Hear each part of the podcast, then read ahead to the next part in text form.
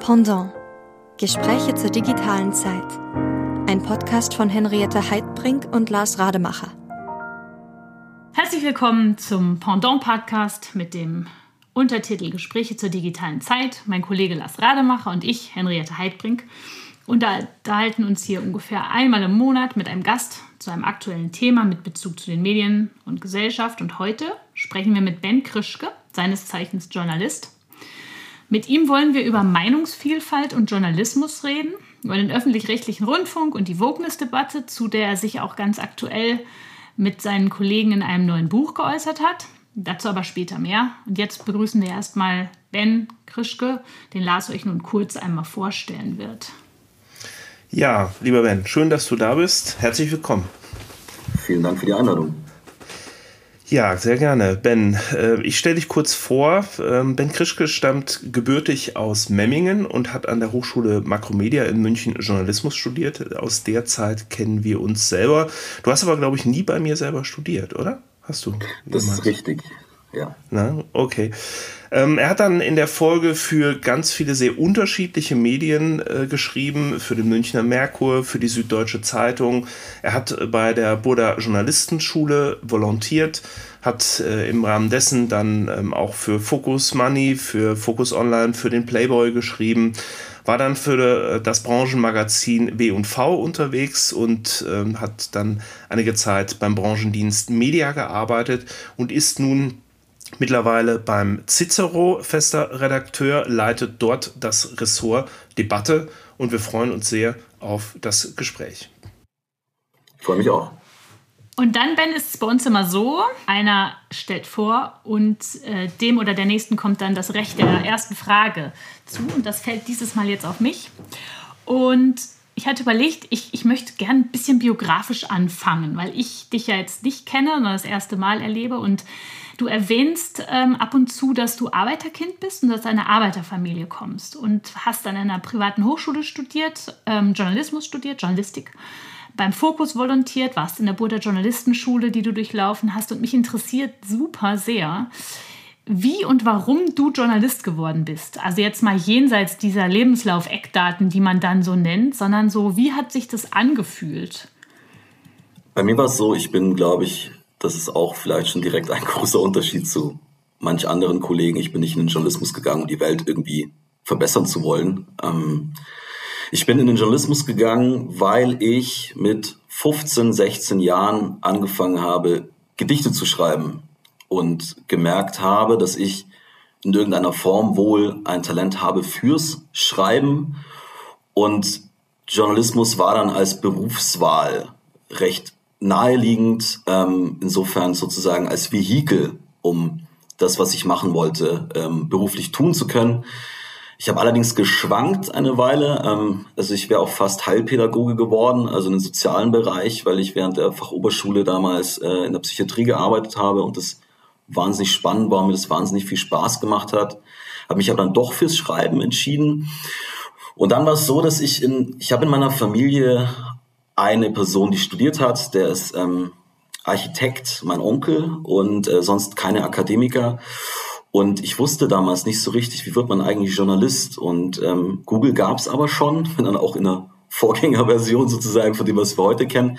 Und habe dann damals einfach mal gegoogelt und bin dann irgendwie auf diese Makromedia Hochschule gestoßen, die einen Journalistikstudiengang anbot und dachte mir, aha, so wird man Journalist. Dass man viele der Kollegen halt irgendwie Philosophie studieren oder Germanistik oder Jura oder andere Dinge und dann quasi über ein Volontariat, über die Deutsche Journalistenschule oder wen auch immer in diesen Berufszweig kommen, das war mir damals nicht bewusst. Und so bin ich sozusagen den direktesten Weg gegangen und habe mich dann damals äh, an der Makromedia angeschrieben. Aber du hast dann ja auch ein Volontariat noch gemacht und warst dann ja auch noch an der Journalistenschule. Genau, also ich habe ähm, volontiert beim Focus Magazin ähm, in München und Berlin damals mit, wir hatten immer so Zweitredaktionen, mit Zweitredaktionen bei Focus Money und Focus Online. Focus Online übrigens auch zu einer Zeit, als sie noch nicht auf Clickbait gegangen sind und mittlerweile hat sich ein bisschen abgeschwächt, aber damals war es wirklich noch eine sage ich mal, Markenverlängerung von Focus, obwohl ja die Unternehmen schon immer unterschiedlich waren.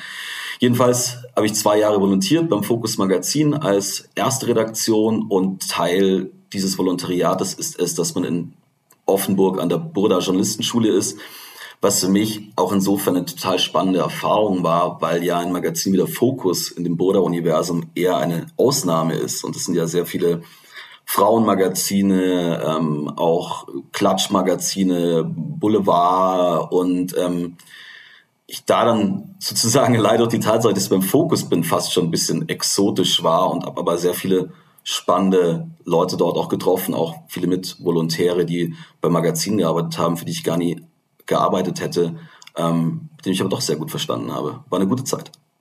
Ja, das glaube ich. Und ähm, ich, ich will nochmal, Lars hat schon so ein bisschen angefangen, aber Du hast tatsächlich für sehr viele, also nicht nur, es gibt ja Journalisten, sind ja oft agil und arbeiten für viele verschiedene Medien, aber du hast für sehr viele unterschiedliche Medien auch geschrieben. Also ich, ich habe mal so ein bisschen nur, ich weiß nicht, ob es vollzählig ist, war Münchner Merkur, dann ähm, TZ, ähm, Fokus Online, die ganzen Fokusgeschichten, die Lars eben schon vorgetragen hat, die Süddeutsche, dann das Da Home Magazin, Zeitjung warst du, glaube ich, mhm. relativ lange und intensiv aber auch Playboy, das Nissan-Magazin und Ach gut kommen.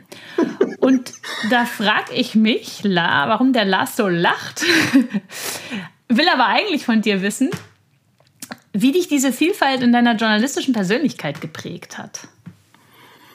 Also man muss, glaube ich, kurz zur Klärung sagen, dass ich ja auch mal ein Jahr lang äh, mich an der Selbstständigkeit versucht habe, relativ früh. Ähm, Süddeutsche und Focus Online im ersten Aufschlag war ein Praxissemester. Also ich habe nie für die Süddeutsche Zeitung geschrieben, ich habe für süddeutsche.de geschrieben. Da legen die Kollegen bestimmt großen Wert drauf, äh, so wie sie auf andere Dinge großen Wert legen.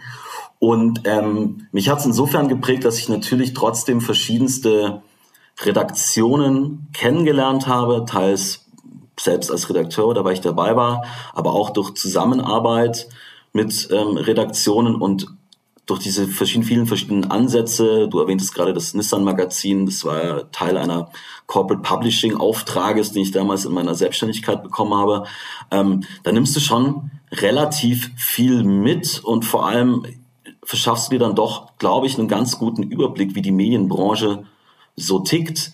Ähm, Werben, Verkaufen und Media hat sich ehrlich gesagt so ergeben und so war das bei mir in der Vergangenheit oft, dass sich Dinge einfach irgendwie so ergeben haben. Es haben sich Chancen aufgetan. Ich habe die Chancen genutzt oder ich habe es gelassen, weil ich da keine Lust drauf hatte. Und ja, und bin eigentlich auch ganz zufrieden mit dieser, dieser Diversität, die sich da irgendwie in diesem Lebenslauf auch so ein bisschen widerspiegelt. Ja, verstehe ich. Diversität ist ja auch grundsätzlich, finde ich, immer was Gutes, wenn man nicht nur eins kennt, sondern paar Sachen da würde ich gerne, Da würde ich gerne einhaken bei der Diversität, weil das ja. ist so einer unserer ersten äh, Gesprächspunkte gewesen, über den wir zunächst auf Twitter auch ein bisschen in, in die Diskussion gekommen sind. Denn ich habe den Eindruck, diese Art von Diversität, vielleicht wie du sie selber erlebt hast, aber vor allen Dingen, wie man sie heute vielleicht im, im meinungsgebenden äh, Journalismus ähm, erlebt, die erlebst du da nicht. Dir scheint ja ähm, dieses Meinungsspektrum zu wenig divers zu sein. Ähm, denn ähm, also es gab einen relativ meinungsstarken Artikel von dir im Cicero im November äh, 22, wo du sagst, also es gibt eigentlich nicht genügend Meinungsvielfalt im deutschen Journalismus und es gibt auch so etwas, was ich mal linksgrüne Voreinstellungen in der Presse äh, nennen möchte. Wo, wo identifizierst du die oder wo zeigt sich das für dich? Es zeigt sich äh, zum einen in der Art und Weise, wie gewisse Debatten begleitet werden. Ähm, ganz stark aufgefallen ist es mir damals während der Flüchtlingskrise 2015, 2016, wo doch die Stoßrichtung in fast allen Medien relativ eindeutig war in Richtung Willkommenskultur. Erst viel später dann die Einsicht gekommen ist, dass es vielleicht auch Probleme mit sich bringt, wenn über eine Million Menschen ins Land kommen aus einem anderen Kulturkreis. Ähm, ich möchte auch an Giovanni Di Lorenzo erinnern. Ja, also ich bin ja auch nicht der Einzige, der da Kritik äußert. Giovanni Lorenzo hat sich damals entschuldigt. Er sagte damals, man sei geradezu beseelt gewesen von der historischen Aufgabe. Ähm, ich sehe es nach wie vor auch in Migrationsdebatten. Ich sehe es in der äh, Klimadebatte mit Redaktionen, die gemeinsame Sache mit Fridays for Future machen, wie der Stern vor, glaube ich, einem guten Jahr. Ähm, ich sehe das ähm, bei den aktuellen identitätspolitischen, gesellschaftspolitischen Themen, die wir diskutieren, dass dort im, gerade auch im öffentlich-rechtlichen Rundfunk eine klare Schlagseite ist, auch zugunsten eines Selbstbestimmungsgesetzes beispielsweise. Und das ist so ein buntes Potpourri an immer wieder neuen Eindrücken und Nuancen, in denen sich das für mich widerschlägt und äh, niederschlägt und vielleicht um das auch, auch kurz vorauszunehmen, mir geht es gar nicht so sehr um die Kritik an der Meinung. Ähm, also wenn jemand einen Kommentar veröffentlicht, ist eine Meinung, der kann, die kann klug sein, die kann dämlich sein, die kann reflektiert sein, die kann unreflektiert sein. Ähm, wer bin ich sozusagen, um anderen vorzuschreiben, welche Meinung sie vertreten sollen.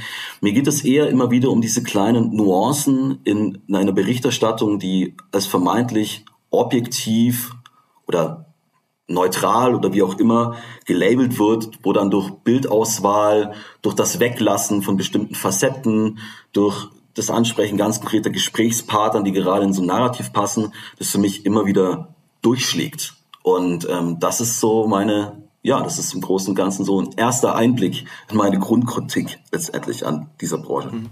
Ja, ja, du hast ja jetzt äh, bisher eingestiegen mit äh, ähm, der Berichterstattung in der Flüchtlingskrise und in der Tat, ne, Di Lorenzo hat da ja äh, sich entschuldigt und das ist ja auch vielfach ähm, diskutiert worden und ist es, glaube ich, auch relativ gut abgesichert, auch wissenschaftlich abgesichert, dass äh, diese Stimmung am Anfang in dieser Debatte so gewesen ist ähm, und äh, dann erst, wie du ja auch gesagt hast, später dann ein, ein Stückchen eher eingeordnet und korrigiert worden ist. Aber lässt sich denn daraus etwas aufs Allgemeine ähm, ableiten? Weil ich erlebe das in anderen Debatten eigentlich relativ differenziert. Ich habe das zum Beispiel äh, gerade rund ums Thema Impfen relativ früh auch sehr differenziert äh, in Medien wahrgenommen, dass es äh, eben auch andere Stimmen gab oder ähm, auch zum Thema Migration ja genügend andere Stimmen ähm, eigentlich gibt in Medien. Also wo, wo siehst du da ähm, diesen, ja, diesen, diesen Bias, dieses, dieses vermeintlich Neutrale tatsächlich? Also deine Beobachtungen gerade in der Corona-Debatte, wenn es beispielsweise um das Impfen geht, teile ich absolut nicht. Ähm, meines Erachtens wurden da vielfach einfach Narrative von Regierung übernommen, von Karl Lauterbach übernommen, von Leuten, die man als gottähnliche Experteninstanzen definiert hat, wie Herrn Drosten beispielsweise. Ähm, selbst Herr Streeck sah sich massiv Shitstorms ausgesetzt, weil er immer versucht hatte, glaube ich zumindest, dann einigermaßen eine Balance zu halten zwischen Eingriffen und in den Alltag der Leute und Freiheit. Ähm, wo ich diesen Bias sehe, ist genau das, was ich gerade meinte. Also in verschiedensten Themenbereichen, auch bei der Corona-Berichterstattung wo man dann plötzlich angefangen hat, zwei Lager zu bilden, ja, die Geimpften und die Ungeimpften, also eine, eine wirklich ein skandalöser Vorgang meines Erachtens nach, äh, eine, eine Bevölkerung von 84 Millionen Menschen auf Basis eines Merkmals so aufzuteilen und entsprechend auch zu begleiten. Und wenn du sagst, es, diese Stimmen kommen auch immer wieder vor, das ist schon richtig. Die Frage ist aber nur A, Wer ist das und in welchem Kontext wird es eingebettet? Wenn ich beispielsweise wie Svenja Flasspöhler äh, das erlebt hat, in eine Runde geladen werde, in eine Talkshow und bin die Einzige, die argumentiert für mehr Freiheit bei den Corona-Maßnahmen und vier andere Leute gegen mich habe, dann wird diese Stimme zwar gehört, wird aber transportiert, als sei sie sozusagen in irgendeiner Form ein Sonderling. Und da zu sagen, wir hätten da alle Stimmen, wären da ausreichend zu Wort gekommen, sehe ich beim besten Willen nicht. Ich, ähm, diese Debatten, immer der eine sieht das eine, der eine sieht das andere und so. Ähm, ja, ich würde gerne nochmal auf deinen, den Artikel zurückkommen, der, an dem sich offensichtlich euer beider, eurer beider Twitter-Unterhaltung entfacht hat. Und ähm, war da überrascht, also du hast da ja deine, deine Sicht dargelegt, ich kann davon auch vieles nachvollziehen und war dann ein bisschen überrascht, wie du zum Schluss argumentierst. Ähm, du hast dich ja teilweise, also hast ja Studien rangezogen ähm, und die, diese Gedankenschritte, diese Argumentation, dass beispielsweise ähm, in den Medien äh, oder bei den Journalisten viele, sage ich mal, grün-rot wählen, das ist, glaube ich, das, was man so ne, allgemein verständlich so zusammenfassen könnte, was wir auch schon einige Jahre wissen. Und dann kommt der nächste Gedankenstrich. Christian Hoffmann, mh, hm, seines Zeichens Prof aus Leipzig, hat das in, dem, in einem Artikel, auf den du dich auch beziehst, auch nochmal ähm, genau ausgeführt. dass man halt, das wäre der nächste Gedankenschritt und das nächste Argument, dass auch in dem Unbubble-Format, in dem du aufgetreten bist, mit äh, Marlies Prinzing, hat die Marlies Prinzing das, glaube ich, gebracht, dass sie gesagt hat, ähm, wir müssen von der politischen Gesinnung aber nicht darauf schließen, dass sie ihren Job auch mit Tendenz machen. Ne?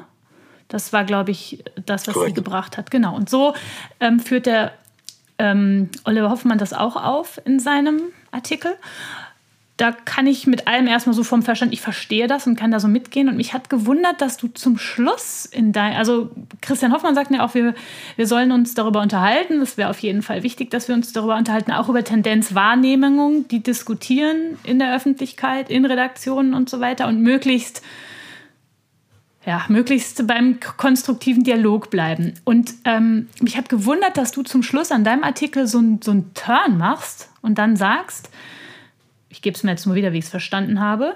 Du hast sehr viel journalistische Erfahrung, unbestritten, bist seit Jahren in sehr vielen verschiedenen Redaktionen, unbestritten.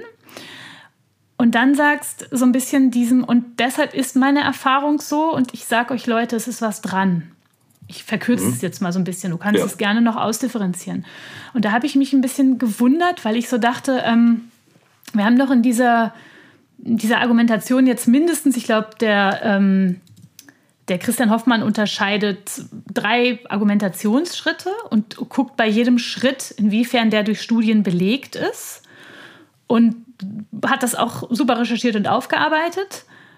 Und, ähm, und dann sagst du zum Schluss aber, meine Erfahrung ist aber so. Und ja. das wäre ja so eine Art, wenn man jetzt da in der Statistik, ne, sagt man ja immer n gleich so und so viele die wir befragt haben oder so und so repräsentativ und du gehst dann zurück auf ein n gleich 1, also auf eine Art von subjektive Erfahrung. Und dann wären wir jetzt so, dass Lars sagt, er hat es so wahrgenommen und ich würde sagen, ich nehme es so wahr und dann sind wir wieder bei diesem, also das letzte Argument, was du sozusagen ziehst, das ist doch nicht überzeugend, oder? Weil es geht ja nicht nur um deine Wahrnehmung, auch wenn du natürlich ein erfahrener Journalist bist.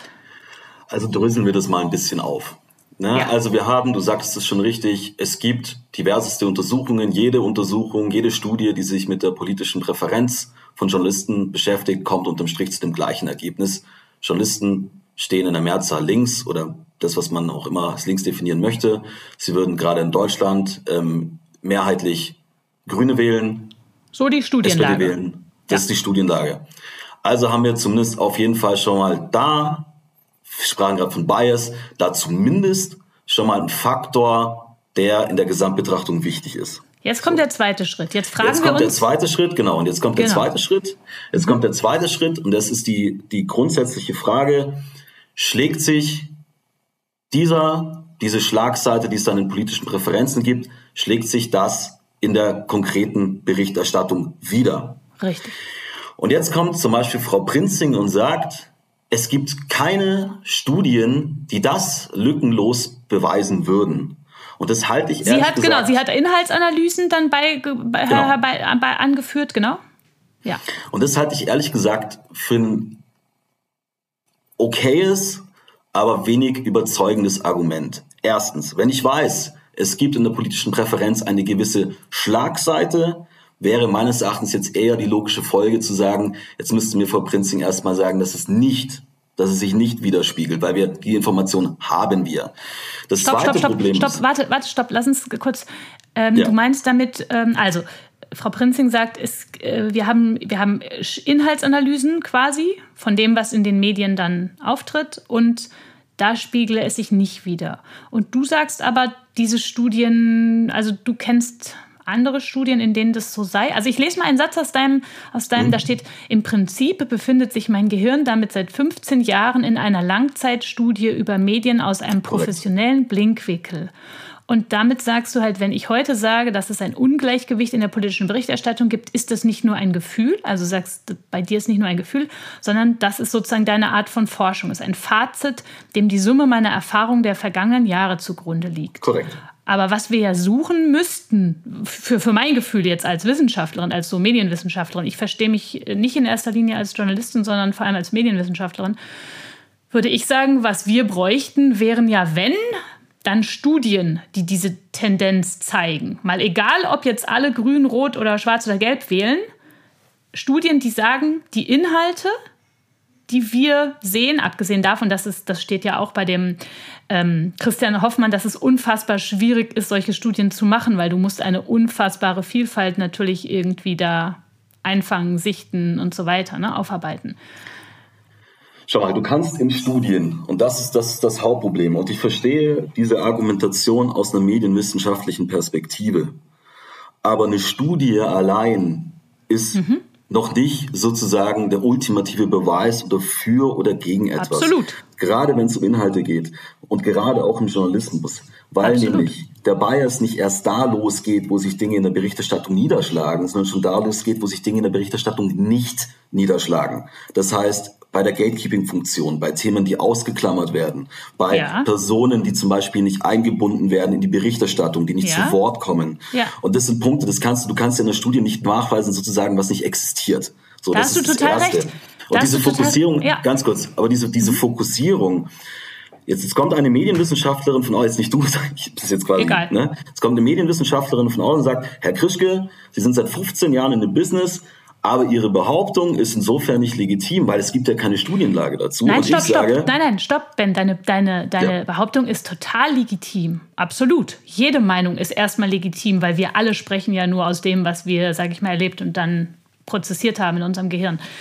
Aber die Frage ist ja, ähm, äh, trotzdem muss sie ja irgendwie intersubjektiviert oder objektiviert werden, weil weil dann sagt ja jeder, meine Meinung ist legitim und Forschung ist ja gerade daran interessiert zu sagen, dass wir uns ähm, eine ganze Menge an Phänomenen angucken oder eine Menge von Meinungen oder halt eben, verstehst du, was ich meine? Und du hast natürlich recht, deshalb, das, das steht auch bei... Ähm, also Christian Hoffmann, ist es unfassbar schwierig natürlich, diese Frage mit Studien zu beantworten, weil du müsstest ja zum Beispiel, wie du sagst, sich angucken, wer zum Beispiel nicht vorkommt in den Medien. Und äh, vielleicht um, um, ich will jetzt gar nicht auf so einen Wissenschaftskram, es hat mich nur gewundert, sage ich nee, mal. Nee, aber so. mir ist es schon, mir ist es schon ja? wichtig. Okay. Mir ist es schon wichtig, weil nämlich dieses Argument immer wieder kommt, es gibt ja keine Studienlage, die das nachweisen würde. Das ist, das ist, das ist schon so, das ist, weiß ich auch. Und das hat aber eben ganz, ganz maßgeblich mit der Schwierigkeit zu tun, so eine Studie überhaupt aufzusetzen. Und nochmal, wenn wir über dieses Thema reden, habe ich zumindest ein klar definiertes Argument auf meiner Seite, das auch nicht wegstreitbar ist. Das ist es, dass es zumindest in der Prägung, in der politischen Prägung von Journalisten ganz klare Präferenzen in der Politik gibt. Und da muss ich auch nicht hingehen mit einer Inhaltsanalyse, um zu wissen, dass kein Mensch da draußen, bloß weil er Journalist ist, wenn er irgendwo hingeht, seine eigene politische Blick auf die Welt einfach an die Tür hängt, als komplett neutrale Person durch die Tür geht und wieder rauskommt und sich seinen Weltmantel wieder überlegt, letzter Punkt, Lars, dann gleich. Letzter Punkt.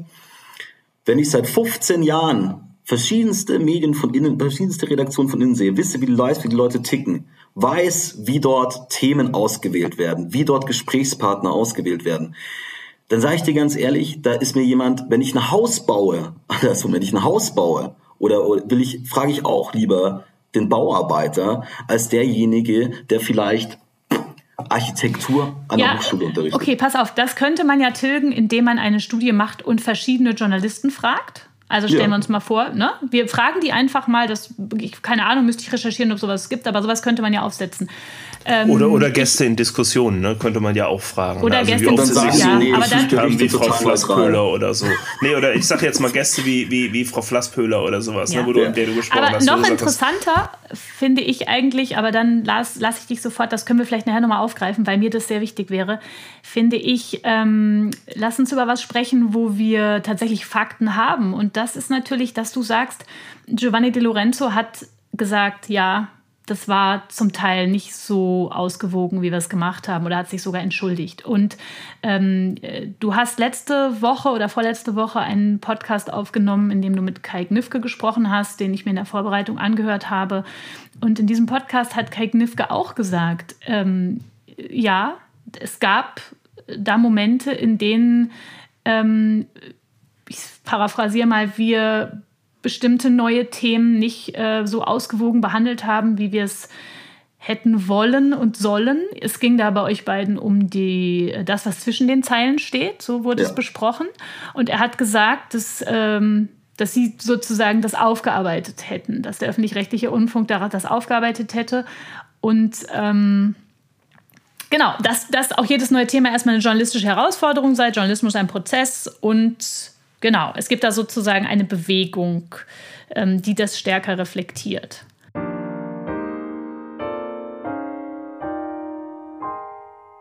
Ich ähm, äh, würde, würde noch einmal ansetzen wollen ähm, bei, bei deiner Argumentation, Ben, dass du sagst, die politische Position von Journalisten, wenn wir wissen, dass die da ist, die, die äh, kann ja und wird ja irgendeinen Einfluss äh, darauf haben, auch wie sie möglicherweise Berichterstattung machen. Und das kann dir keiner erzählen, dass, das, dass man das so komplett ausblenden kann. Ne? Auch und gerade, weil sie eben nicht vielleicht nur durch Inhaltsanalyse im Text, im Bild, im Beitrag sich ähm, eben äh, deutlich macht, sondern eben auch schon durch, durch Wahl des Settings, durch Einwahl von Gästen, Einladung von Gästen und ähnlichen Faktoren, die vielleicht gar nicht im ersten Schritt betrachtbar sind.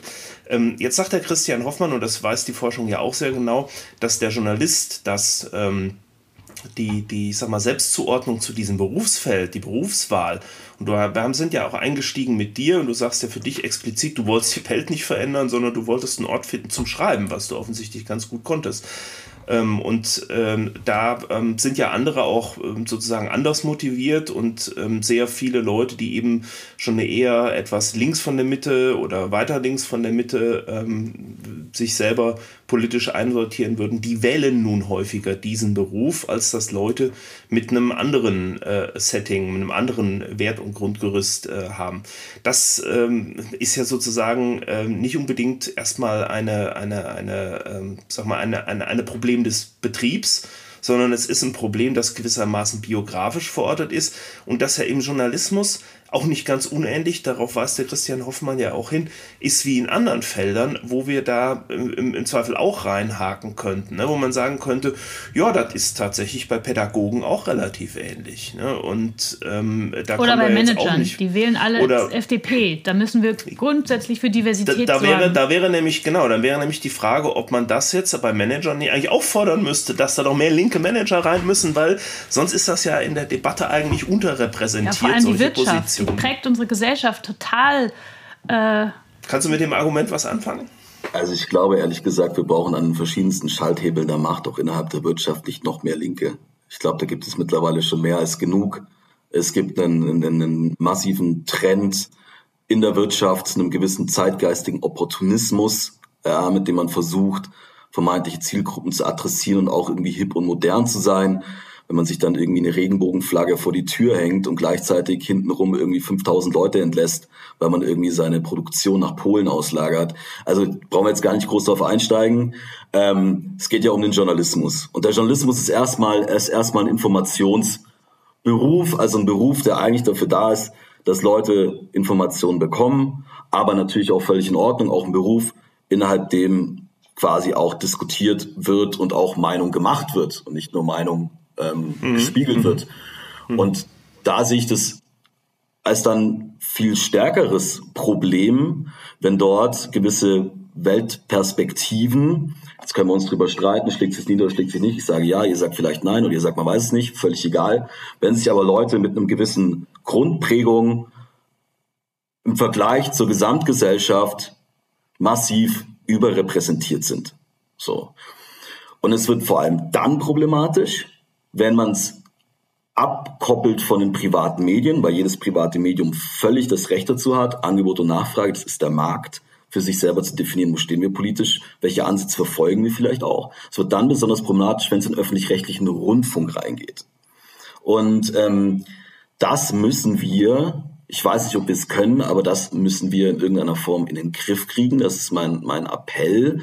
Und wenn irgendwie nur der Ansatz ist zu sagen, wir suchen auch bewusst nach Leuten, die wir neu einstellen im öffentlich-rechtlichen Rundfunk, nach Leuten, die einfach eine andere Biografie haben, die ähm, aus anderen Bezirken kommen. Ostdeutschland ist beispielsweise auch stark unterrepräsentiert in der Medienlandschaft, ähm, hat aber politisch, das brauche ich jetzt nicht auf, aufschlüsseln so, hat aber politisch nochmal eine ganz andere Grundprägung als der Westen.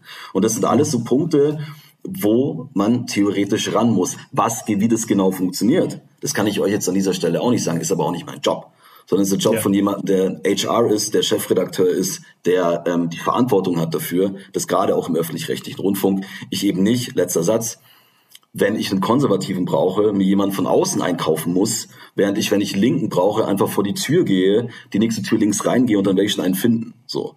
Und da ist ein massive, da ist ein massives Ungleichgewicht da und mir geht es auch gar nicht nur um die Kommentare, das ist nicht der Punkt. Mir geht es darum, dass in den objektiven, vermeintlich neutralen Beiträgen Leute, die einen anderen Blick auf die Welt haben, diese machen, weil sie dann vielleicht mit einem ganz anderen Mindset, sagte ich auch Knifke, vielleicht zu einer CSU-Landtagsveranstaltung geht. Aber wäre es dann nicht total sinnvoll, wenn du ähm, in die öffentlich-rechtlichen wechseln würdest? Hat mir bisher noch keiner ein Angebot gemacht. Ähm, ich sehe mich auch, äh, mein Problem ist aber auch eher, dass ich ja vom, vom Naturell her Schreiber bin. Ja, also äh, ich sehe da nicht, ich sehe mich jetzt nicht bei sowas wie tagesschau.de und ähm, soweit ich weiß, hat, es gibt im öffentlich-rechtlichen auch kein schönes Monatsmagazin äh, aus der Politik wie unseres, wo ich ähm, einfach andocken könnte. Ähm, nee, es geht nicht darum, ob ich, ob ich in den öffentlich-rechtlichen Rundfunk gehe. Mir, mir reicht es schon, wenn im öffentlich-rechtlichen Rundfunk ein bisschen mehr Sensibilität dafür da ist, dass es da ein gewisses Ungleichgewicht gibt, dass man versucht, das in irgendeiner Form ähm, zu verbessern. Und das erreiche ich aber mit Sicherheit nicht dadurch, dass das, dass die ARD jetzt mit Reschkes Fernsehen quasi einen äh, Jan Böhmermann-Klon in die Welt setzt oder dass sich Leuten aus gewissen Milieus jetzt äh, Podcasts geben im öffentlich-rechtlichen Rundfunk, ähm, die angeblich diskutieren, obwohl das Prinzip ist, äh, zwei Stühle, eine Meinung. Also so funktioniert es bestimmt nicht. Ja, aber ist, also ich will nochmal jetzt, da wir beim öffentlich-rechtlichen Rundfunk äh, sind, da noch einmal ein bisschen gegenhalten, weil ähm, ich nehme jetzt mal meine eigene sozusagen Zuschauerbiografie äh, her und würde jetzt sagen, also sowas, ähm, woran man sich heute oder woran du dich ja auch störst, auch auf Twitter und in anderen Formaten, äh, jemanden wie Restle und wie, wie er seine Sendungen äh, macht, das steht für mich in einer relativ klaren Kontinuität, wie so Magazine auch früher funktioniert haben. Das war bei Klaus Bettnarz schon so, ähm, der damals äh, heftig in der Kritik stand, als, als ich sozusagen mich damit beschäftigt habe.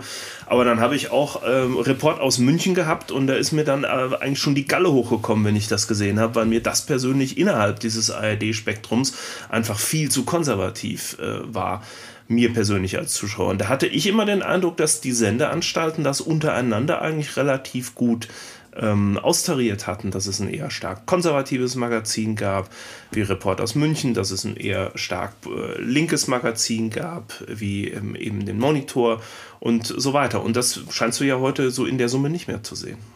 Also siehst du das denn heute in der Summe? Ja, ich finde das schon auch, ja, das ist, das ist nach was, wie vor. Was ist denn, was ist denn nach wie vor ein konservatives Magazin im öffentlich-rechtlichen Rundfunk? Also ich finde schon, dass der Report aus München nach wie vor einen, einen, einen stark konservativen Einschlag hat. Wie es, Gut, ähm, haben wir einen. Ja, also äh, ich weiß ja nicht, und dann gibt es andere, die sind irgendwo da, da in der Mitte, wie Fakt vom NDR oder so. Das empfinde ich jetzt weder. Das ist alles immer mit dem Versuch, investigativ zu sein, äh, mal in die eine und mal in die andere Richtung. Und natürlich, es gibt so Leute, ähm, wie, wie eben Böhmermann, ähm, der, der sich ja gar nicht so richtig entscheidet, was das für eine, für eine Formatkreation ist. Ne? Das ist, ist mal Satire, dann ist es Investigationsjournalismus auf eine bestimmte Art und Weise.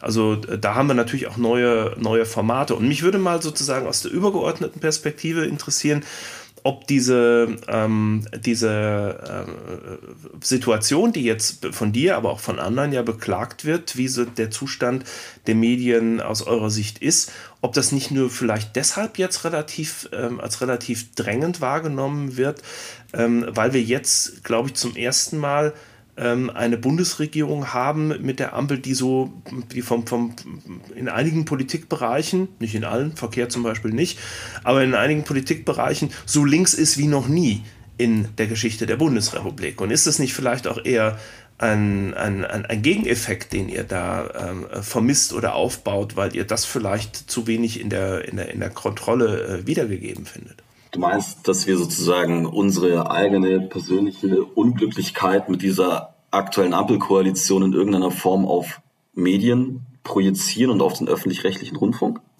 Ja, oder, oder vielleicht da einfach mehr Kontrolle aus dem konservativen Spektrum äh, oder überhaupt aus den Medien äh, erwartet an dieser eher, eher äh, linksgrünen, äh, an diesen linksgrünen Politikfeldern und ob man das dann nicht vielleicht einfach ja so eine Art Kompensation dafür sich eigentlich erhofft naja, im Medienbetrieb. Also ich habe in den letzten äh, 16 Jahren Angela Merkel, ähm, zumindest in, sage ich mal, in den letzten zwei äh, Regierungszeiten von ihr, äh, keine klare konservative Position gesehen. Es war ähm, es wurde verwaltet, es wurde nicht gestaltet, es wurde auf den Zeitgeist irgendwie ähm, reagiert. Fukushima das beste Beispiel, ja, wo man dann damals äh, von heute auf morgen, weil man Angst hatte, dass die Grünen eine Wahl gewinnen, ich glaube in Baden-Württemberg war es, äh, aus der Atomkraft ausgestiegen ist, eine Physikerin von der, von der, von der Union steigt aus der Atomkraft aus, weil in Japan ein Tsunami ein Atomkraftwerk trifft, das nicht nach unseren Standards gesichert war, da ging es ja schon los. Und es waren ja noch ganz viele andere Punkte, die da folgten. Also insofern, ich glaube nicht, dass sozusagen die, die, die, oder anders formuliert, ja, ich würde mir, ich würde mir insgesamt mehr Kontrollinstanz wünschen. Ich würde mir auch insgesamt mehr wünschen, der Regierung kritischer auf die Finger zu gucken. So, das habe ich mir aber auch schon bei Angela Merkel gewünscht, die ja nicht umsonst auch in gewissen, bei gewissen Spiegelredakteuren äh, sehr, sehr beliebt ist, ja, weil sie eben doch am Ende ja auch grüne Politik gemacht hat oder zumindest die Möglichkeiten gegeben hat, dass grüne Politik gemacht werden kann.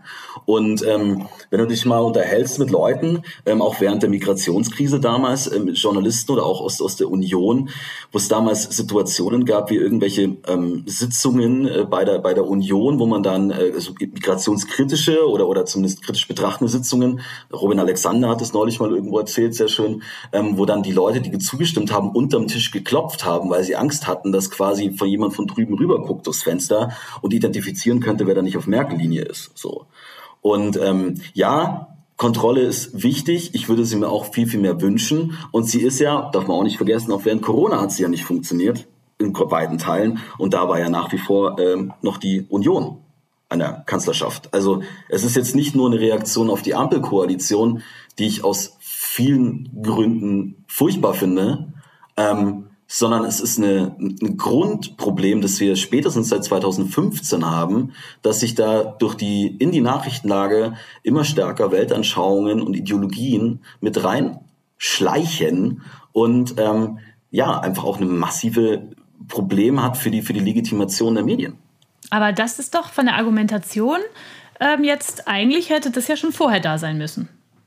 Weil das ist ja komisch, weil die, sage ich mal, die äh, die ähm, politische Gesinnung von Journalisten gibt es seit, seit weit vor 2015 und so. Das, das hätte jetzt nicht erst dann passieren müssen. Ich habe eher das Gefühl, ähm, äh, ich sag mal, Merkel, die Merkel-Ära war ja vielleicht noch okay, weil es war ja noch CDU, man war nicht zufrieden, es gab starke äh, Reaktionen auch darauf und, und jetzt ist es sogar eine Ampelregierung und ähm, es ist halt prinzipiell so, dass, können wir mal von der anderen Seite drauf gucken, dass wir, ich versuche jetzt einfach mal eine andere Argumentation, dass man auch sagen könnte, nun ja, ähm, ist es nicht so, das sehen wir auch in anderen Ländern, dass durch die Digitalisierung Minderheiten oder kleinere Gruppen, sage ich einfach mal, viel bessere Möglichkeiten haben, sich äh, zu vernetzen und ihre Meinung kundzutun siehe beispielsweise Fridays for Future, das sind, geht ja auch so die jungen Leute. Ne? Wir können aber auch über, über ähm, queere Vereinigungen sprechen oder über, ähm, keine Ahnung, Frauen, also feministische Positionen, was auch immer. Aber sagen, nehmen wir mal an, die haben jetzt alle eine bessere Möglichkeit oder bessere Möglichkeiten. Und es ist tatsächlich so, dass dadurch in der Politik, also dass das in der Politik an unterschiedlichen Stellen Dynamiken entfaltet, die natürlich dann eher nicht konservativ sind. Und dass das in gewisser Weise sich natürlich dann auch in den Medien widerspiegelt. Jenseits der Gesinnung, die ja stabil, äh, sage ich mal, so geblieben ist, also der politischen Präferenzen vielleicht. Gut, mein Gegenargument ist folgendes. Wenn es so ist, dass wir in der Digitalisierung was de facto so ist, dass wir in der Digitalisierung Minderheiten es geschafft haben, sich stärker zu vernetzen. Wobei ich mit dem Minderheitenbegriff auch ein bisschen vorsichtig wäre, weil du hast jetzt schon so viele aufgezählt, vermeintliche Minderheiten, die dann zusammen doch wieder eine Mehrheit bilden. Aber das ist eine andere Diskussion. Sagen wir kleinere Teilgruppen unserer wenn Gesellschaft. Also, wenn man sich beispielsweise anschaut, ähm, wie auch also jetzt müssen wir, jetzt müssen wir jetzt, das ist eine politische Debatte, die müssen wir kurz auseinander, glaube ich, ein bisschen auseinanderfriemeln. Ja? Also ähm, nicht jede Minderheit ist gleich pro Identitätspolitik Es gibt gerade auch im Feminismus, innerhalb des Feminismus auch von Schwulen genau, und äh, Lesbenbewegungen großen ja. Widerstand gegen das Selbstbestimmungsgesetz ja. beispielsweise aus diversen. Ja, und die Konservativen sind ja auch keine geschlossene Gruppe. Ne? Also es ist ja nicht so, dass die nee, Konservativen ich mein, allein ich bin ja auch gern, ich bin ja, ich, ja. ich für selber, ich, ich selber bin ja auch kein, ich würde mich ja gar nicht als konservativer definieren. Also das ist ja, weißt du, diese ganzen, das ist immer diese Problematik, auf die kommen wir oft hinaus. So was, was meint der Begriff jetzt eigentlich ganz konkret? Ähm, wenn ich zum Beispiel von links-grün rede, dann meine ich zumindest eine Schlagseite bei gewissen Thematiken, die ganz viel mit der identitätspolitischen Ansatz zu tun haben und natürlich so mit dem, wo ein bisschen die grüne Basis für steht oder auch eine grüne Jugend für steht. So. Mhm. Ähm, Du meinst jetzt mit den Minderheiten. Genau. Also was ich sehe, ist ja, es gibt die Möglichkeit, dass sich Minderheiten natürlich im Rahmen der Digitalisierung vernetzen können und dementsprechend mehr Raum bekommen, vielleicht in der, in der medialen Berichterstattung so. Und, und jetzt vielleicht auch in der Politik. Ne? Also siehe jetzt dass die, die Gesetzgebung, ähm, die wir haben, ja, aber jetzt wird's interessant. Jetzt geht's nämlich da los, dass wir, je nachdem, über welches Thema wir diskutieren, gewisse Minderheiten zwar benannt werden, über die berichtet wird, aber sehr schnell auch durchgeblickt wird, das sind die Bösen oder das sind die Guten. Wir haben Minderheiten, selbst unter denen, die du gerade aufgezählt hast, die vor allem in diesen identitätspolitischen Debatten, die wir gerade finden, viel zu wenig zu Wort kommen. Das ist nämlich genau diese die Feministen, die Schwulen und die Lesbenverbände, die auch Transpersonen übrigens, die ein Problem mit diesem Selbstbestimmungsgesetz haben. Ja, jetzt müssen wir ähm, vielleicht ganz kurz mal sagen, ganz kurz, vielleicht einfach nur mal kurz sagen, dass es die Selbstbestimmungsgesetz ist, das jetzt äh, verabschiedet werden soll oder in 2023 und das, ähm, sage ich mal, das würde man sagen, von einer queeren Bewegung befürwortet wird und dass es beispielsweise Schwulenverbände, auch Lesbenverbände oder auch feministische Strömungen gibt, die das wieder ablehnen, weil sie sich nicht als Queere verstehen. So ungefähr wäre so die Grundbasis, ne? Also die Grundbasis der, der Grundreibung ist dort, dass das Selbstbestimmungsgesetz letztendlich ein erster Schritt in postfaktisches Geschlechtersystem ist, wonach nur noch ein Gefühl darüber entscheiden soll, welches Geschlecht man hat und nicht mehr die Biologie und nicht mehr objektive Tatsachen. So, das und daran ja. reibt sich eben alles. Wo dann Frauen beispielsweise völlig zu Recht sagen, warum haben wir denn 50 Jahre für den Feminismus bekämpft und haben uns Frauenräume auch erobert, wenn diese Frauenräume jetzt wieder von Männern besetzt werden, die sagen, sie sei eine Frau. Aber ich glaube, das ist das ist eine sehr sehr komplizierte Debatte äh, steigen wir später darauf ein. Aber im Rahmen dieser Debatte, und das war der Ursprungspunkt sozusagen, den wir gerade gesprochen haben, ähm, im Rahmen dieser Debatte siehst du ganz stark, und das war auch das, was ihr vorher angesprochen habt mit dem Weltbeitrag, der damals kritisiert wurde über die transaffirmative Berichterstattung in ARD und ZDF. Und du siehst es nach wie vor, dass in ARD und ZDF, Böhmermann war ein sehr schönes Beispiel, erst jüngst, wo jetzt Alice Schwarzer angeblich mit irgendwelchen russischen Anti-Trans-Aktivisten irgendwie unter der Steck stecken soll, so wird es irgendwie komisch konstruiert, dass du immer wieder diese Narrative hast und dass du mittlerweile sogar einfach ganz normale Feministinnen, die sagen, ich möchte meinen Feminismus auf Basis biologisch Geschlechts machen, von jemandem wie Böhmermann, der halt nun mal eine sehr, sehr starke Medienpräsenz hat, als TERD, als Scheißhaufen bezeichnet wird in Anlehnung an den Begriff TERF, Trans Exclusionary Radical Feminist. Und das siehst du aber leider Gottes in verschiedensten Bereichen äh, im öffentlich-rechtlichen Rundfunk. Und da sind wir beim Problem. Also Minderheiten ja, haben theoretisch mehr Raum, sich zu entfalten, aber es werden halt dann am Ende des Tages eben dann doch nur den Minderheiten genug Raum geboten, genug Plattform geboten, die das vermeintlich Richtige zu sagen haben, die vermeintlich richtige Botschaft senden. Hm. Da hätte ich jetzt hätte ich zwei Punkte, die ich da gerne, gerne mit dir diskutieren würde.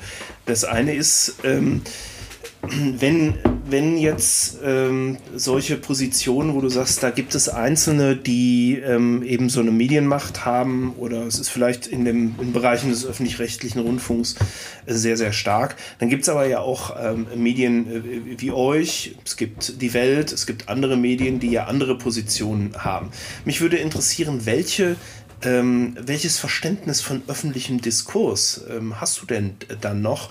Weil ähm, in dem Buch, wir kommen ja gleich noch auf euer Buch zu sprechen, ähm, da ähm, beschreibst du das eigentlich auch, dass es dann eben Gruppen gibt, ähm, also erstmal eine Gesetzesvorlage von der Familienministerin und dem Justizminister und dann werden, äh, wird so eine, so eine Gesetzesvorlage äh, von verschiedenen politischen Gruppen äh, unterstützt und das wirkt dann für mich so, als wenn, hm, ich, sag's jetzt mal, äh, also ich, ich komme ja eher ähm, aus der, aus der PR-Forschung, ne, und äh, da, da, da wird der PR-Mann in mir ja wach, der dann sagt, okay, also auch, auch eigentlich der Journalist hat mittlerweile nur noch die Position, dass der öffentliche Diskurs und dieses Meinungsaustauschen eigentlich ähm, irrelevant ist. Es sind hier eigentlich nur noch politische Lager, die gegeneinander äh, Themen äh, durchsetzen wollen. Und wer hat die stärkste Lobby äh, und wer hat den, den stärksten Rahmen, der entscheidet dann halt im Endeffekt. Also da würde mich schon dein Verständnis überhaupt von diesem Mediensystem und der Relevanz eines öffentlichen Diskurses äh, noch interessieren. Naja, also ich glaube, ähm, ich weiß nicht genau, vielleicht habe ich dich auch falsch verstanden, aber ähm, so wie ich dich verstanden habe, ich das Gefühl, du hast ein bisschen was falsch reininterpretiert. Also ich setze mich ja seit Jahren auch in meinen Texten immer wieder für den öffentlichen Diskurs ein und ich setze mich auf eine Debattenfreiheit ein und ich setze mich auch dafür ein, dass wir vor allem auch über Sachthemen sprechen und darüber, was jemand sagt und nicht wie er jemand sagt. Was, also was jemand sagt, nicht wie er es formuliert. So, ja, Stichwort kleine Paschas von Friedrich Merz. Ja, also ich halte diesen öffentlichen Diskurs für brutal wichtig und gerade der öffentlich-rechtliche Rundfunk wäre eigentlich eine Plattform, wo das viel, viel stärker geschehen müsste. Und trotzdem haben wir in den Talkshows ganz, ganz oft die Besetzung eins gegen drei oder haben eben ganz, ganz oft in der Berichterstattung, ähm, ich, schrieb, ich sagte das bei, bei Kai Knifke auch schon, dass man beispielsweise auf Corona-Demonstrationen geht und sich dann irgendwie von 100 Metern den größten Vollidioten raussucht und der soll dann irgendwie stellvertretend für eine äh, heterogene Gruppe stehen, wo auch sehr, sehr Leute dabei waren, die sehr, sehr berechtigte Interessen haben, auf die Straße zu gehen. So und ähm, das ist ja also es wird immer so getan, so als könnte man ja heute alles sagen und, und, und, was weiß ich so, aber dann muss man halt irgendwie auch mit den Konsequenzen klarkommen oder es wird einem halt das Wort im Mund umgedreht und das ist halt für mich kein öffentlicher Diskurs. Öffentlicher Diskurs ist, dass sich Leute auf einer Plattform zusammenfinden, wie die jetzt konkret aussieht, ja, äh, ob das der ÖR ist oder was anderes, sich auf diesem zusammenfinden und erstmal überhaupt erstmal Argumente austauschen. Und dann kann es dann auch mal fetzen und dann kann man sich auch mal streiten. Aber im öffentlichen Diskurs, den wir gerade erleben, geht es ja viel weniger um Argumentation, da geht es viel mehr um, um Personen, da geht es viel stärker um ad hominem. Da geht es darum, sozusagen, sich nicht inhaltlich mit, einer, mit, einem, mit einem Thema auseinanderzusetzen, mit einem Argument, sondern erstmal mhm. zu fragen, ist das denn überhaupt die richtige Person, um so ein Argument zu formulieren? Ich meine, machen wir uns nichts vor, jetzt spiegelt Twitter ja nicht die Realität wieder, aber du bist da ja auch aktiv. Schau doch mal drauf, wer da jeden Tag ständig irgendwie fordert, wer jetzt aktuell nicht mehr zu Wort kommen sollte. Unter ja, aber Twitter, das stimmt, aber, aber das stimmt, Twitter das stimmt. ist, ja, das, das, das stimmt und das gibt es auf jeden Fall, aber Twitter ist ja nun auch ein sehr spezieller Ort, sage ich mal. Und, und vielleicht ja, aber ich kann ja nichts dafür, dass sich offensichtlich Redaktionen oder Politiker in ihrer Entscheidungsfindung von dem beeinflussen lassen, was 100, 150 immer erregte hysterische Vollpfosten ständig von ihnen verlangen, um dann einzuknicken und zu sagen, ja, jetzt laden wir die Person vielleicht lieber nicht ein. Und diese, ja, dieses, das ist ja, und da schwimmt, da schwappt sozusagen diese digitale Welt in die reale Welt über. Also meinetwegen schalt Twitter ab, so, bin ich völlig fein mit. Ja, ähm, das Problem ist, dass wir, dass, dass diese, du sagst völlig zu Recht, natürlich sozusagen nochmal ein anderes Thema oder ein, wie ein Prinzip, ein kleines Paralleluniversum. Aber Fakt ist schon, dass dieses, dieses Medium, wo sich eben genau diese Personen treffen, die da am Ende entscheiden, Hochschulen, äh, Politik, Medien, dass es einen massiven Einfluss wiederum hat auf das, was nach draußen geht. So. Wie dann, stark der Einfluss ist, sage ich mal, oder wie stark sich dann die Einzelnen davon ein, äh, beeinflussen lassen, ist wieder so eine Frage. Ne? Aber auf jeden Fall ist es so, dass die Debatten da hart geführt werden und ich äh, und auch gefordert wird, der darf nicht. Und klar, diese Diskussion haben wir, keine Frage. Ähm, wie fandst du das an Bubble-Format? Wo ich war, meinst du jetzt? Ja, ja klar. Also ähm, genau, ja nicht das Format, genau. sondern die Sendung. Ja, genau, also äh, genau, also die, Unbubble ist ja sozusagen, wenn ich das richtig verstanden habe, ist ja der Überbegriff für drei verschiedene Diskussionsformate. Und eins davon ist ja dieses 13 Fragen vom ZDF. Genau. Und ähm, das habe ich auch innerhalb der Diskussion tatsächlich auch gelobt, so. Erstens aus zwei Punkten. Erstens, weil ich finde, dass die es ziemlich richtig machen, indem sie sagen, wir stellen eine Frage, die man zumindest halbwegs klar mit Ja und Nein äh, beantworten kann, stellt dann drei mhm. und drei gegenüber und wir schauen uns, wo wir uns auf einen Kompromiss treffen. Also im Endeffekt ist das, was die ja quasi als neues Konzept entwickeln, eigentlich das, wie ursprünglich oder wie eigentlich Debatten funktionieren sollten. Wir haben zwei Seiten und man versucht irgendwo einen Kompromiss zu finden. Politik ist nämlich immer Kompromiss. Und ähm, das Zweite, was ich, was ich fand, was die nämlich auch richtig gut machen, und das kommt mir auch bei den etablierten Nachrichtenformaten, etablierten Talkshows viel zu kurz, sie laden vor allem auch Leute ein, die man vielleicht zuvor noch nicht gesehen hat. Leute ja. mit Meinungen, die man vielleicht zuvor noch nicht gehört hat. Also ich brauche nicht, wenn ich ständig äh, Melanie Ammann vom Spiegel und Robin Alexander, nichts gegen die Kollegen, ja, die sind hochkompetent, aber wenn ich ständig Melanie Ammann und Robin Alexander in einer Talkshow sitzen habe und zig Journalisten von anderen äh, Medien überhaupt gar nicht vorkommen, ähm, ist es halt problematisch so. Ja, es ist halt, auch das ist jetzt wieder sozusagen eine, ein Plädoyer für mehr Pluralismus. Nicht nur in der Meinung, sondern auch in der Auswahl von Gästen beispielsweise, in der Auswahl von Gesprächspartnern. Mhm. Was ihr ja, was ihr ja auch macht. So. Ja, ich meine, aber das ist doch, ist das nicht ein Problem, das Journalismus schon immer hatte? Also da würde ich sagen, greifst du nichts wirklich Spezifisches auf, ne? Weil ich habe nee, im ja. äh, ähm, irgendwann in, in, ich weiß nicht mehr, das war, wird wahrscheinlich frühe 90er gewesen sein, äh, oder, oder Mitte der 90er, da war ich mal beim Privatradio in Hannover im Rahmen einer ähm, Führung bei äh, Hitradio FFH dort. Und äh, da hatten die eine große äh, Tapete an der Wand, weil die so viele Volontäre und sehr viel wechselndes Personal hatten. Und da standen irgendwie so 10 bis 15 Experten drauf. Und dann hatten die zig Themen dahinter stehen, zu denen die sich potenziell für 100 Euro äußern würden. Und das waren einfach Leute, die konnten Zielsätze in drei Minuten reden. Und genau die wurden immer wieder angefragt und eingeladen, weil das halt relativ einfach war, die zu kriegen, weil die mhm. Leute in den Redaktionen wussten, die funktionieren funktionieren. Und ich würde mal behaupten, das ist heute noch relativ äh, stark ein Auswahlkriterium, äh, dass man deshalb eben so ein Set von Einzuladenden dann vielleicht auch eher ein bisschen kleiner hält. Und wenn jemand mehrfach in solchen Formaten war, dann ist er halt auch mit einer gewissen Prominenz ausgestattet und funktioniert halt in diesen Formaten. Und ich würde erstmal vermuten, dass es danach geht und gar nicht unbedingt nur nach äh, solchen Präferenzentscheidungen.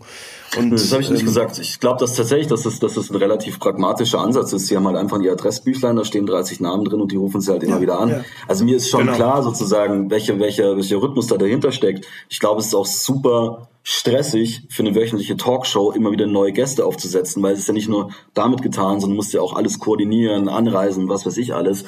Aber da sage ich halt auch, bloß weil wir es schon immer irgendwie falsch gemacht haben, müssen wir es nicht weiterhin auch falsch machen. Und da hält und, und, und, so Formate wie ZDF äh, 13 Fragen zum Beispiel zeigen ja ganz klar, mhm. dass es eben auch anders geht. Und vielleicht da noch kurz ein, ein Punkt. Jetzt hat ja Luis Klamroth hart aber fair übernommen zum Jahresanfang. So. Der ähm, ungefähr halb so alt ist wie sein Vorgänger und wo ich mir dachte, okay, cool, also jetzt mal abseits von der ganzen Luisa Neubau-Diskussion, die ich eh so ein bisschen albern finde, wo ich mir dachte, cool, jetzt kommt da vielleicht mal ein neuer Typ, der macht da jetzt was anderes. Und jetzt bin ich doch mal auf die erste Folge gespannt. Und ich schalte die erste Folge ein und es sitzen wieder die gleichen Gesichter in dieser Runde. Und ich dachte mir, Luis Klamroth, du bist Anfang 30, du musst doch andere Leute kennen, gib doch deinen Redakteuren mal einen Tipp mit.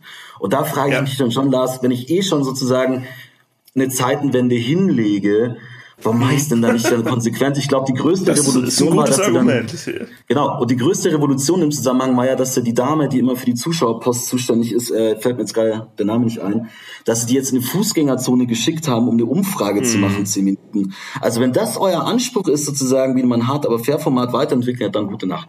Ganz ehrlich. Hm. Ja, man hätte dann vielleicht die Redaktion auch ein Stück verjüngen müssen in einem Zuge mit.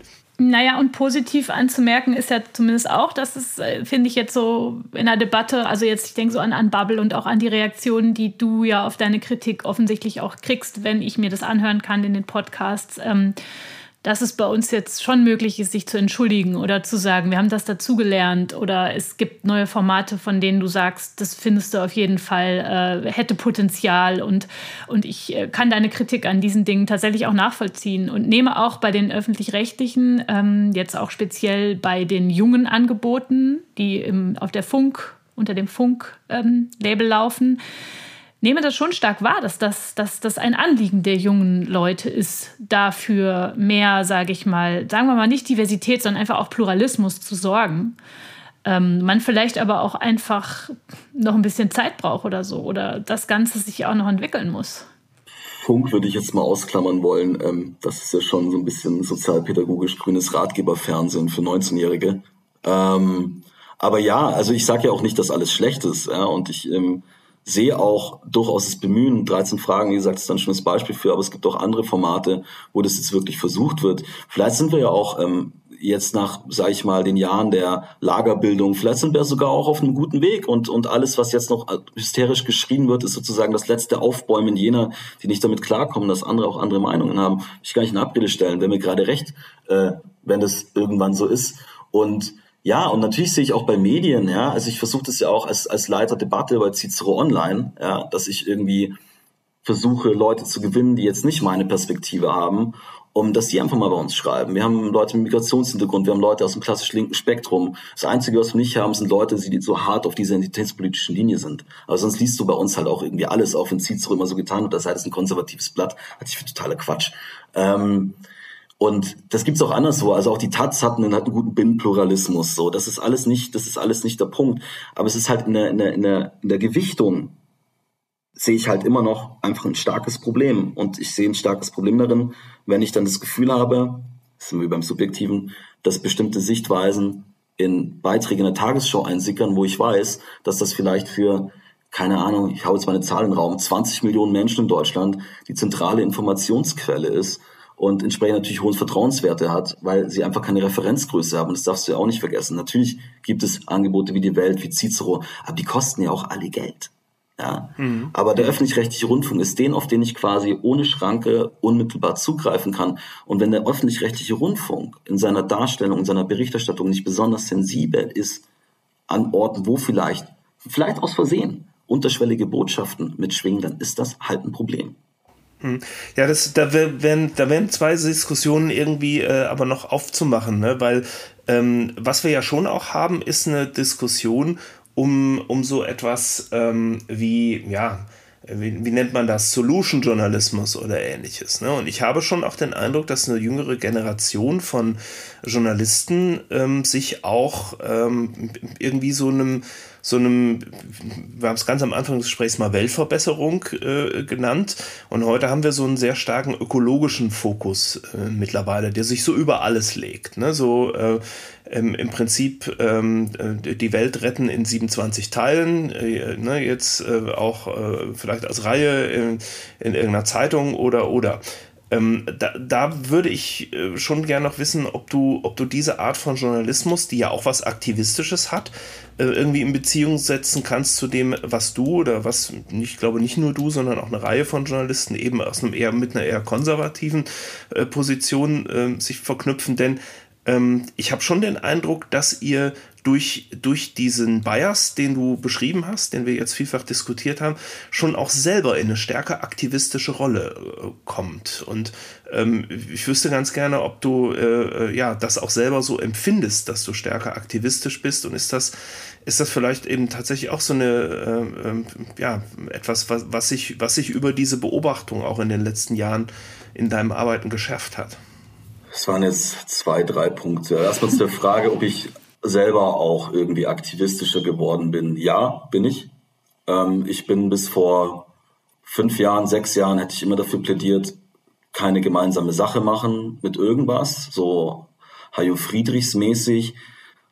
Merke aber schon auch, und das ist dann entsprechend auch meine Reaktion darauf, dass dort, wo der Pegel hochgedreht wird, du ja in irgendeiner Form auch gegenhalten musst. Ja? Und sei es durch eine, durch eine Zuspitzung von etwas oder sei es dadurch, dich sozusagen in Debatten zu stürzen. Ich finde das auch, wie gesagt, nicht schlimm, wenn Journalisten Meinungen haben. Und ich finde es auch gar nicht so schlimm, wenn sich Journalisten für bestimmte Punkte, die ihnen wichtig sind, auch in irgendeiner Form einsetzen. Bei mir wird es nur dann schwierig, wenn also Halbwahrheiten da mitschwingen oder man so Utopien vertritt, wo man weiß, es, es funktioniert einfach nicht. Oder wenn man halt versucht, Leute aus dem Diskurs zu drängen, dann wird es irgendwie schwierig.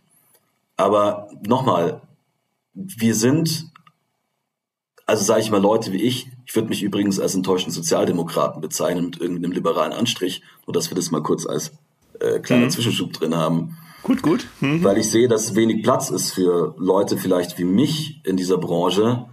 Natürlich müssen wir entsprechend auch ein bisschen lauter werden, wo es dann, wo wir wieder bei der Minderheiten Nummer sind, so, ne? Ähm, ich würde mich jetzt nicht als Minderheit betrachten und äh, Gott sei Dank, ich möchte mir jetzt auch nicht irgendwelche Opferpunkte, ähm, das sollen verdienen wollen, so, das sollen andere machen, die es nötig haben. Ähm, aber klar, also natürlich, wenn der Diskurs lauter wird, musst du natürlich auch lauter werden, weil sonst und das ist, und das ist blöd, ich weiß das. Und das ist auch ein Teufelskreis. Und ich versuche mich da auch durchaus immer wieder selber, seit Anfang des Jahres insbesondere, weil ich da auch irgendwie zu meinem privaten Umfeld wieder mal drüber gesprochen habe, ich versuche mich echt zu bremsen mittlerweile. Weil ich auch selber merke, gerade zu viel in sozialen Medien diskutieren tut nicht gut. Du, ähm, mir geht es dann auch echt manchmal wirklich auch an die Substanz. Ich merke, dass mich das belastet manchmal. Ich merke, dass es mich beschäftigt. Und ich streite mich ja in meiner Arbeit für Cicero, in meinen Texten, ich schreibe hauptsächlich Meinungstexte ja sowieso sozusagen schon so viel rum. Da muss ich das auf der anderen Seite den, bin ich jetzt gerade dabei, den Pegel auch wieder runterzudrehen. Ich bin aber auch jederzeit bereit, also sozusagen in der Summe, bin aber auch jederzeit bereit, den Pegel wieder deutlich nach oben zu drehen, wenn ich das Gefühl habe, hier läuft was krass aus den Fugen und es gibt zu wenig Leute, die da mit dem Finger drauf hin zeigen. Mhm. Aber naja, macht ihr nicht, macht ihr nicht, Entschuldigung, René, ich muss den einen Punkt noch machen, entschuldige bitte, entschuldige.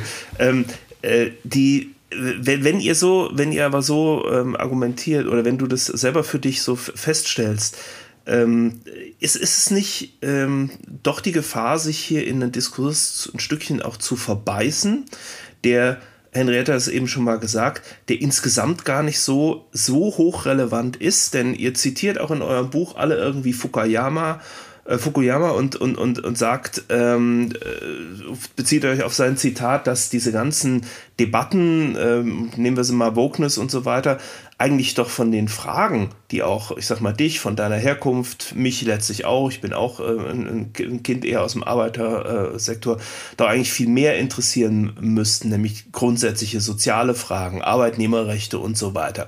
Kommt man denn von dem Ganzen nicht am Ende dann äh, doch weg, indem man sich auf so Scheindiskussionen äh, dann irgendwie doch ein gutes Stück zu lange einlässt? Es sind insofern keine Scheindiskussionen, dass wir in diesem Buch die Wokeness-Illusion wie Political Correctness die Freiheit gefährdet, ähm, erstmal nur ein Mindset beschreiben, das sich mehr oder weniger unter diesem Begriff Vogue zusammenfassen lässt. So, das ist jetzt so der erste Schritt. Wir können jetzt natürlich über das Gender diskutieren. Das ist jetzt auch so eine Sache, wo ich sage, komm, ey, lass mich in Ruhe jetzt langsam mit dem Gender-Kram. Mir geht das auch langsam auf die Nerven. Was wir aber schon sehen, und das ist ja diese, was in Wokeness sich sozusagen als Mindset widerspiegelt, ist diese identitätspolitische, diese identitäre Ansatz. Und dieser identitätspolitische, diese identitäre Ansatz schwappt mittlerweile in ganz, ganz viele Gesellschaftsbereiche und auch in der Politik über die Einteilung, das ist jetzt einfach mal eine These, die ich in den die Einteilung, die radikale Einteilung von geimpft und ungeimpft ist eine klassische, war eine klassische identitätspolitische Herangehensweise. Man nimmt ein bestimmtes Merkmal einer Gruppe und, und steckt sie dann in eine Schublade. Wir sehen es in der, bei den zig Meldestellen, die jetzt entstehen. Ja, neulich mit der Melde, Jungs mit der Meldestelle Antifeminismus, wo sogenannte Vorfälle unterhalb der Strafbarkeitsgrenze dokumentiert werden, was mich wirklich erschaudern lässt mit Blick auf die deutsche Vergangenheit. Wir sehen es im Ansatz, weil du ja gerade meintest, hat es Einfluss, hat massiven Einfluss auf das Leben. Wir sehen es im Ansatz jetzt bei der sogenannten feministischen Außenpolitik von Frau Baerbock, die jetzt neulich ihr Zehn-Punkte-Papier vorgestellt hat, wo sinngemäß drinsteht, sie werde sich dafür einsetzen, dass Botschafter im Ausland nur noch an Runden teilnehmen, die paritätisch besetzt sind wo ich mich frage, wie sieht das denn aus in Saudi-Arabien oder sonst wo, wo du deine Botschaft hast, wie soll das denn eigentlich funktionieren? Wie machst du es mit der Taliban? Das heißt, der Taliban, nö, also wenn ihr jetzt nicht mehr Frauen reinsetzt, spreche ich mit euch nicht. Und das ist der Punkt. Es schwappt in ganz, ganz viele Bereiche unseres Lebens längst über. Und da ist sozusagen diese, diese, diese Wokeness als, als Grundmindset ist nur der Punkt, auf dem das Ganze aufbaut. Aber es zieht ganz, ganz weite Kreise, die uns in zig Bereichen, Lebensbereichen heute schon beeinflusst. Und durch Themen wie das Selbstbestimmungsgesetz wird es uns noch viel, viel massiver beeinflussen. Ähm, und weißt du, das Buch heißt ja auch im Untertitel, wenn Political Correctness die Freiheit gefährdet. Ich sage ja nicht, dass wir unfrei sind, aber machen wir uns doch nichts vor, auch mit Blick in die Geschichte, wir wissen das alle. Du gehst nicht abends ins Bett und stehst morgens auf und bist plötzlich mitten in irgendeiner autoritären Gesellschaft, sondern negative gesellschaftliche Entwicklungen funktionieren wie einzelne Schleusentore. Wir haben es bei Corona gesehen. Es ging los mit Abstand halten, am Ende durften Leute dann irgendwie nach 22 Uhr nicht mehr aus dem Haus. Und das ist das Problem. Da müssen wir aufpassen, dass wir da nicht sozusagen weil wir sagen, ja, das sind doch alles so Scheindebatten, es geht doch nur ums Gender. Nein, es geht nicht nur ums Gender. Der Gender ist im Prinzip nur eine Code für viel, viel weitläufigere gesellschaftliche Veränderungen, die dort angestoßen werden, für eine sozial-ökologische Transformation, die aus solchen Kreisen gepredigt wird, für einen, für einen harten Gesellschaftsumbau, ja, der nach, der nach geradezu biblischen Mustern funktioniert, in Gut und Böse, mit Propheten und Heretikern und Leute, die sich sozusagen mit ihrem Gang nach Canossa sich ihren Platz in dieser, in dieser Kaste erst wieder erarbeiten müssen. Und das ist mein Punkt. Und deshalb schreiben wir dieses Buch. Ich schreibe dieses Buch nicht, weil ich Gendern doof finde. Ich finde Gendern doof. Aber deshalb schreibe ich kein Buch. So, Sondern und weil, weil jetzt ihr beiden möchte, die ganze Zeit geredet habt, ja. möchte ich jetzt auch dazu kurz mal sagen, weil es schon vor ja. zehn Minuten hätte ich gerne gesagt, da hattest du es mit dem Runter- und Hochpegeln. Und Lars auch. Also ihr beiden habt über Runter- und Hochpegeln geredet. Und ich glaube, dass wir diese Debatten und auch ähnlich moralisierte und identitätsgejeste, äh, hochgejeste Debatten mehr haben werden, desto mehr Stimmen wir auch haben und desto mehr Stimmen sich auch natürlich mit unterschiedlichsten Anliegen in unserer Gesellschaft durchsetzen wollen. Und da wird es uns Einzelnen, glaube ich, immer so gehen, ähm, dass wir in manchen Dingen natürlich zufrieden sind und manchen Dingen das Gefühl haben, ich, ich hätte es gerne anders und das wäre auch unter diesen, diesen Gründen wichtig und vielleicht passiert es nicht und vielleicht passiert es doch, man weiß es nicht. Aber ich glaube, statt hoch und runter pegeln, finde ich eigentlich ähm, gut, was du zum Teil ja konsequent machst und das dieses in den Dialog gehen. Und ich meine, du hast natürlich eine insofern privilegierte Stellung, als dass du Journalist bist. Also, nicht jeder, der vom Fernseher sitzt und vielleicht mit dem öffentlichen Rundfunk äh, die gleichen Frustrationsmomente hat wie du, ja. hat die Möglichkeit, ein Interview mit Knall Gnifke zu bekommen. Die wenigsten.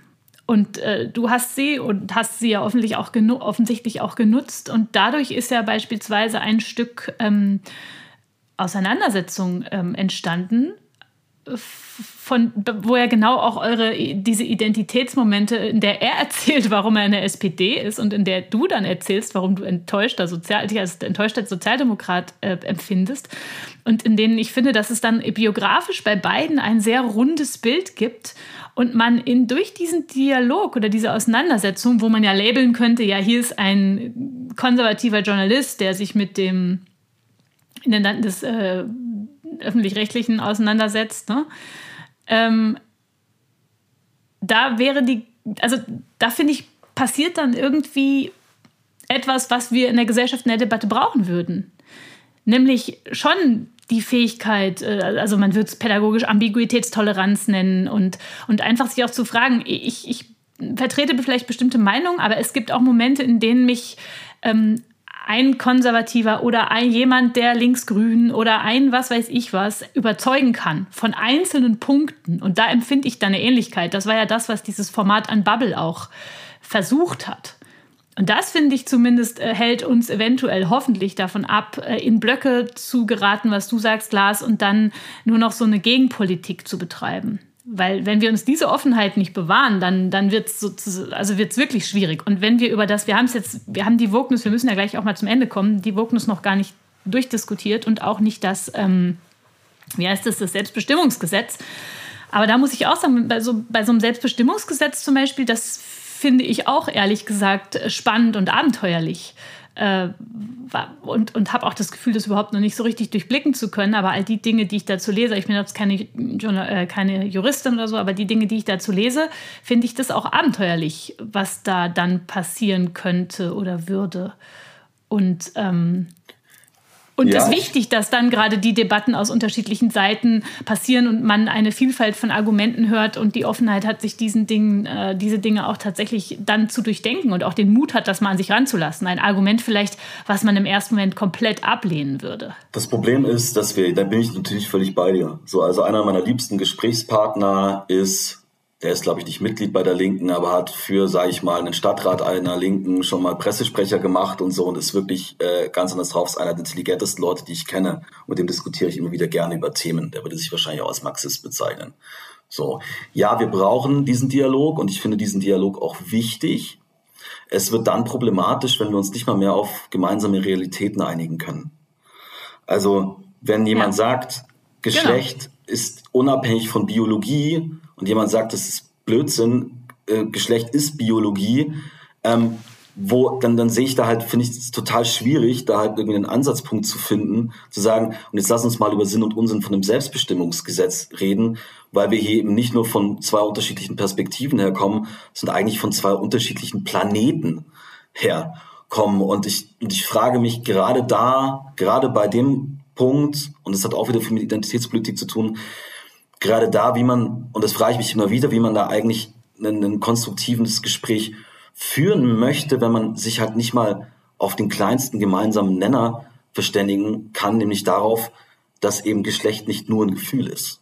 Absolut, halt das ist total schwierig, aber diese Dinge haben wir ja in der, in der ähm, Corona-Debatte auch gehabt. Ne? Leute, die sagen, äh, wir haben eine, eine Pandemie und welche gesagt haben, also jetzt ganz radikal, äh, Corona existiert nicht, das gibt es gar nicht, das ist nur ein kleiner Schnupfen. Äh, während gleichzeitig dann Menschen daran gestorben sind und so weiter und so fort. Und diese, die Frage, ähm, ich, ich, ich bin gegen einen Meinungsrelativismus, also gegen ein Anything Goes und jeder hat seine eigene Meinung und so weiter. Oder beziehungsweise alle Meinungen sind gleichberechtigt. Natürlich gibt es, gibt es Fakten und gibt es sowas wie ein richtig und ein falsch. Und da finde ich das, finde ich ja persönlich, dass die Wissenschaft einen guten Job leistet, weil sie sich dem ähm, annähert und dazu auch gute, bewährte Methoden und eine lange Tradition hat und solche Dinge. Aber in der Debatte kann man halt nicht äh, voraussetzen, dass jeder wissenschaftlich diskutiert und, und es gibt da auch ganz viele andere Wege der Meinungsbildung. Aber wenn es gibt wir ja auch nicht, nur die Wissenschaft.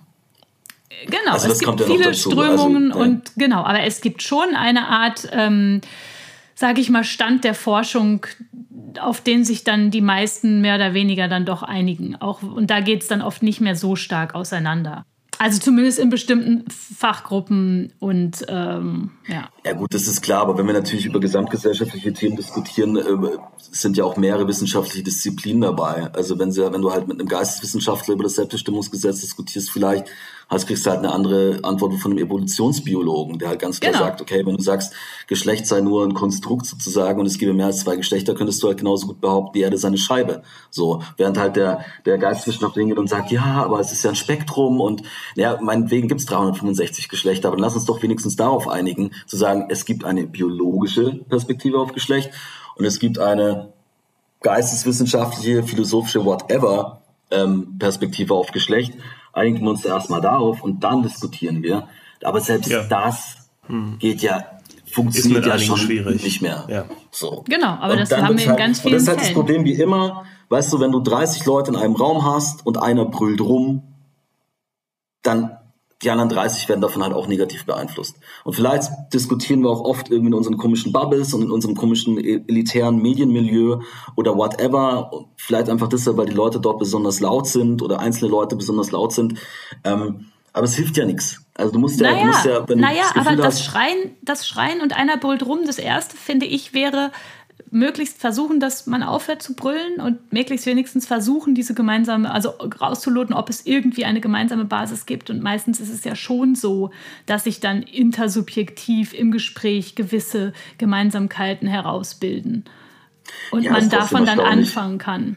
Es ist trotzdem erstaunlich, gerade auch, wo wir bei den sozialen Medien sind, wo sich wirklich Leute, wo ich sagen würde, die hätte ich jetzt eigentlich als, als halbwegs kluge, intellektuelle, vernünftige Menschen wahrgenommen, was sie dann teilweise rausscheppern, weil sie, glaube ich, selber nicht mehr checken, wie sie sich eigentlich von diesem komischen Etikettierungs- Hasskreislauf da auf Twitter irgendwie anstecken lassen. Hm, ähm, hm. So, ich bin zum Beispiel auch dagegen, dass, dass Politiker, ich finde, Politiker sollten nicht twittern, wenn sie im Bundestag sitzen. So. Weil es, weil es genau das nämlich auch so ein ganz starker Einflussfaktor ist, wie eine, wie eine Debatte total unterkomplex behandelt wird. Dass man fast nur noch über Themen diskutiert, die in 280 Zeichen passt. Schau mal, wir haben einen Bundeskanzler, dessen Verhältnis heute immer noch nicht geklärt ist zu diesem ganzen Cum-Ex-Skandal, zu der ganzen Cum-Ex-Affäre. Wir diskutieren aber über Friedrich Merz, der von kleinen Paschas spricht, warum, weil es gut in 280 Zeichen passt. Und wenn sich die Medienbranche da nicht auch mal selber an die Nase greift und checkt so, ey, wir müssen selber wieder Agenda-Setting machen und selber wieder Themen setzen, anstatt immer nur abzuschreiben, was irgendwie gerade auf Twitter trendet und es tun leider zu viele, dann haben wir halt ein Problem. Weil so kriegen wir den Diskurs nämlich nicht eingehegt. So. Weil es ist ja klar. Ja, die Frage ist, ob es überhaupt eine Möglichkeit gibt, den Diskurs einzu, einzuhegen auf die eine oder andere Art und Weise. Also mal sehen. Aber ich, ich bin auf jeden Fall der Meinung, dass wir unser Gespräch langsam einhegen müssen, weil wir ja in Raum und Zeit leben. Aber du wolltest ja. gerade noch was sagen, Ben. Ich wollte gerade sagen, ich habe ja schon einen, einen Punkt genannt. Politiker sollten aufhören zu twittern. Ich glaube, das wäre der mit Abstand beste erste Schritt zurück zu einer ähm, ordentlichen Debattenkultur. Und äh, alles andere handeln wir dann in Podcasts und in weiteren Gesprächen aus. Das hört sich gut an. Weitere Podcasts und weitere Gespräche, da bin ich auf jeden Fall für. Ähm, Lars, möchtest du noch was zum Schluss sagen? Nee, ich fand, das war ein ziemlich gutes äh, Schlusswort. Das nehmen wir jetzt mal so. Ähm, Forderung geht raus an die Politik. Mehr Politik machen, weniger twittern. Und ich glaube, der Forderung können wir uns tatsächlich relativ gut alle anschließen.